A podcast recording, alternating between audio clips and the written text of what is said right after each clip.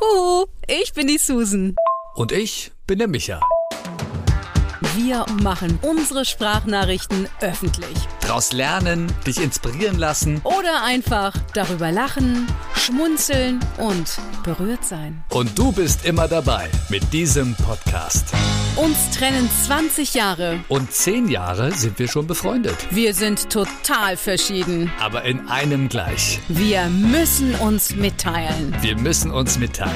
Es muss einfach raus. Schön, dass du dabei bist.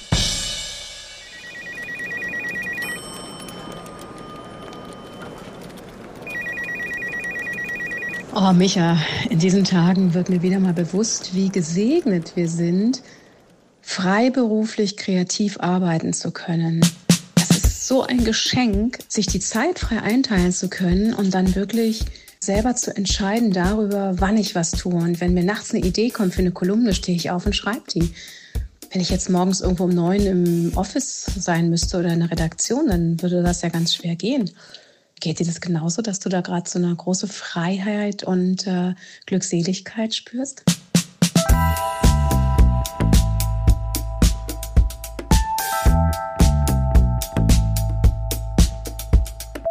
Mir geht's eher so in den letzten Tagen, dass ich mich so richtig äh, schlecht fühle, auch teilweise. Weil es gibt so Tage, da mache ich wirklich sehr wenig, da habe ich einfach keine Lust drauf. Und dann gibt's Tage, die sind komplett voll von morgens bis abends und dann bin ich auch voll aktiv und in der Suppe, wie man so schön sagt, und äh, ziehe das durch. Ne? Weil es gibt ja eigentlich überhaupt gar nicht mehr diese Aufteilung zwischen Montag bis Freitag und Wochenende. Ja, und das ist ja auch gut so. In der Suppe sein, habe ich noch nie gehört. Sagt man das so? Lustig. Man muss ein bisschen aufpassen, glaube ich, dass man es nicht übertreibt und dann so gar kein Wochenende mehr hat oder gar keinen freien Tag. Und das ist tatsächlich die Selbstdisziplin, aber auch das für sich sorgen und so Zeiteinteilung, Zeitmanagement. Und bei mir merke ich, es rattert nur noch wirklich und ich freue mich wahnsinnig, am Sonntag nach Mallorca zu fliegen. Aber auch da rattert es weiter, weil da werde ich ja genauso arbeiten. Aber ich glaube, es ist auch wichtig, den Geist mal zur Ruhe kommen zu lassen und sich auch gut dabei zu fühlen, dass man mal nichts tut. Und zum Thema Kreativität, weißt du, man sagt ja so schön von der Muse geküsst. Ich glaube, die großen ähm, Schriftsteller und Philosophen dieser Zeit oder auch der vergangenen Zeit, die waren ja auch nicht permanent abgeliefert.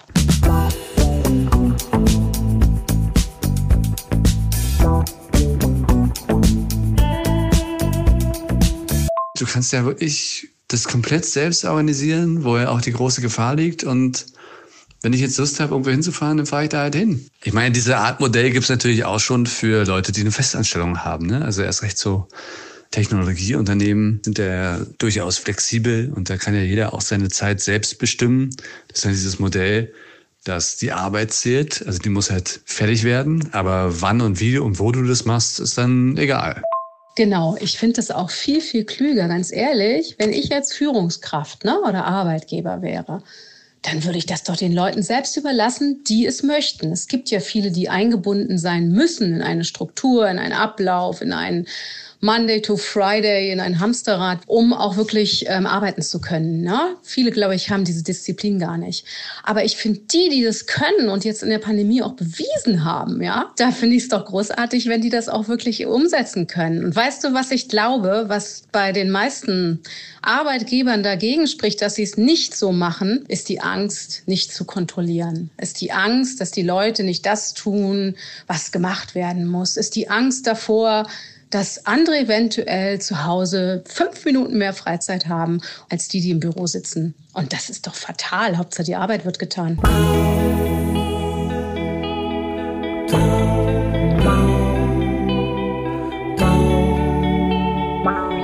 Ich habe vorgestern auf Instagram so einen Clip gesehen von einer und die hatte einen echt interessanten Ansatz und da ging es genau um dieses Thema, weil die hat gesagt, dass es von dem Unternehmen fahrlässig ist, oder blind, wenn sie nicht darauf achten, wie es manchen Mitarbeitern im Homeoffice geht. Weil nicht jeder hat natürlich auch die Möglichkeit, das Homeoffice zu genießen. Viele, die im Homeoffice sind, die haben dann Kinder oder die haben zum Beispiel sehr kleine Wohnungen, die sie sich teilen müssen und die sind dann halt den ganzen Tag zum Beispiel im Schlafzimmer weil sie halt nur da ihren Rechner zu stehen haben und das ist natürlich auch keine Art und Weise.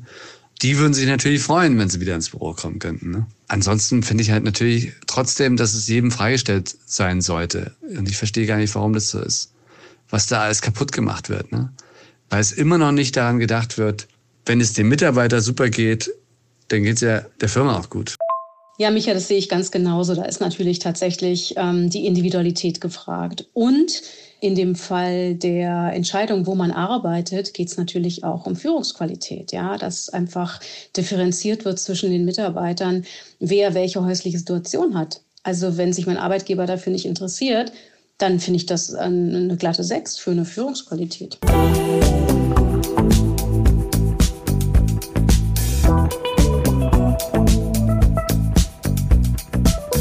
Ja, ich hatte ja auch schon einige Führungscoachings und das ist wirklich ein sehr intensives Thema. Und ich glaube, das Coaching, was ich hatte, das haben sehr wenige Führungskräfte genossen. Weil die meisten werden ja irgendwie befördert und dann sind sie halt irgendwie, ne, weil es halt der nächste Schritt ist. Und auf einmal müssen sie Leute verantworten und sie haben gar keine Ahnung, was sie da eigentlich tun. Und dann wollen sie aber ihr Gesicht wahren und Chef spielen und äh, ja, das ist so ein richtiger Teufelskreis, ne? So viele Leute sind fest angestellt oder in so einem Arbeitsverhältnis und trotzdem ist es, sind diese Verhältnisse so schlecht, diese ganzen Systeme so unoptimiert, ja? Das ist echt pervers. Stell dir mal vor, wir wären jetzt in einer Welt, wo jeder selbstständig wäre. Das geht ja auch nicht. Ja, es möchte ja auch nicht jeder, Micha. Selbstdisziplin, Eigenverantwortung und wirklich alleine arbeiten, ohne den Austausch, ohne die Kommunikation, das ist ja auch gar nicht so einfach. Da muss man schon der Typ für sein. Also ich kann mir es nicht vorstellen, auch nur eine Sekunde äh, fest in einem Unternehmen zu arbeiten und in so einer Struktur drin zu sein. Ich habe das ja zwischendurch immer mal gemacht. Das ist jetzt auch schon wieder viele, viele Jahre her. Das ist für mich der absolute Albtraum, weil ich bin so ein Freigeist und äh, mache mein eigenes Ding und muss niemanden fragen. Und das ist natürlich wirklich ein ganz, ganz großer Luxus. Und weißt du, zum Thema Führungskräfte, ne? ich habe ja viele Jahre einen Coach begleitet als Assistentin bei Managerseminaren.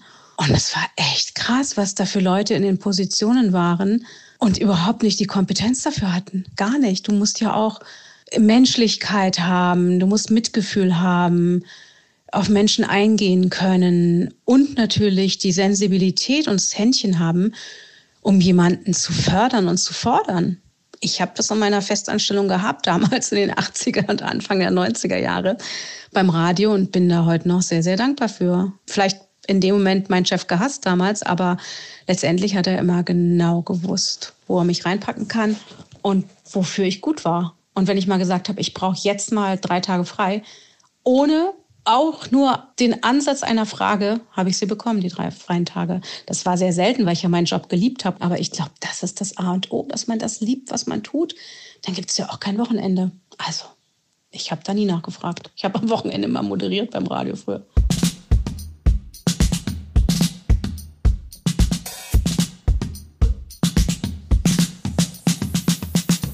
Ja, genau, das ist ja der Schlüssel. Egal, ob du jetzt selbstständig bist oder festangestellt, solange du etwas machst, wo du auch merkst, ey, da kriege ich auch was zurück und ich bin glücklich und das passt in mein Leben und ich bin zufrieden und ich kann hier was erreichen und ich bin happy. Das ist der, der Schlüssel der ganzen Geschichte, ne? dass man halt glücklich ist oder nicht. Wer hat denn schon Bock, nicht glücklich zu sein? Aber wie viele Leute schleppen sich da wirklich Tag ein, Tag aus, rein und raus und haben echt schon abgeschlossen mit ihrem Leben. Anders kann man es ja gar nicht sagen.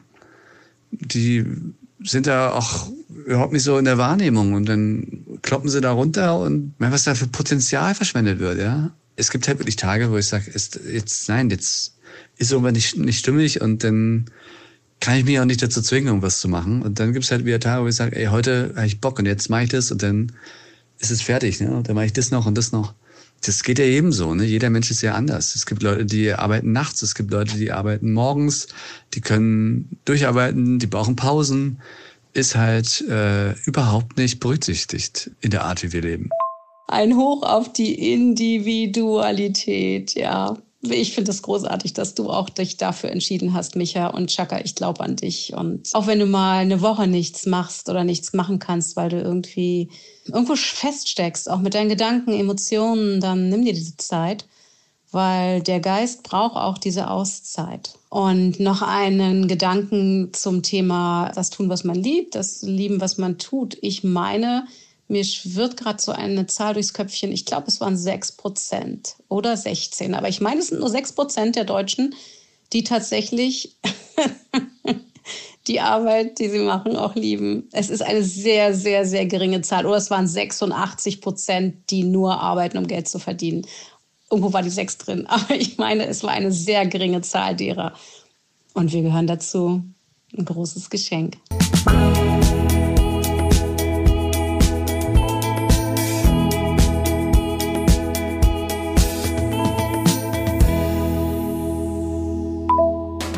Folge unserem Leben, abonniere unseren Podcast und höre die nächsten Sprachnachrichten als erster. Wenn du uns über die Apple Podcast App hörst, freuen wir uns über eine Bewertung und eine kurze Review. Ansonsten erreichst du uns am besten über Instagram. Die Links zu unseren Profilen findest du in der Episodenbeschreibung. Na dann, bis zum nächsten Mal.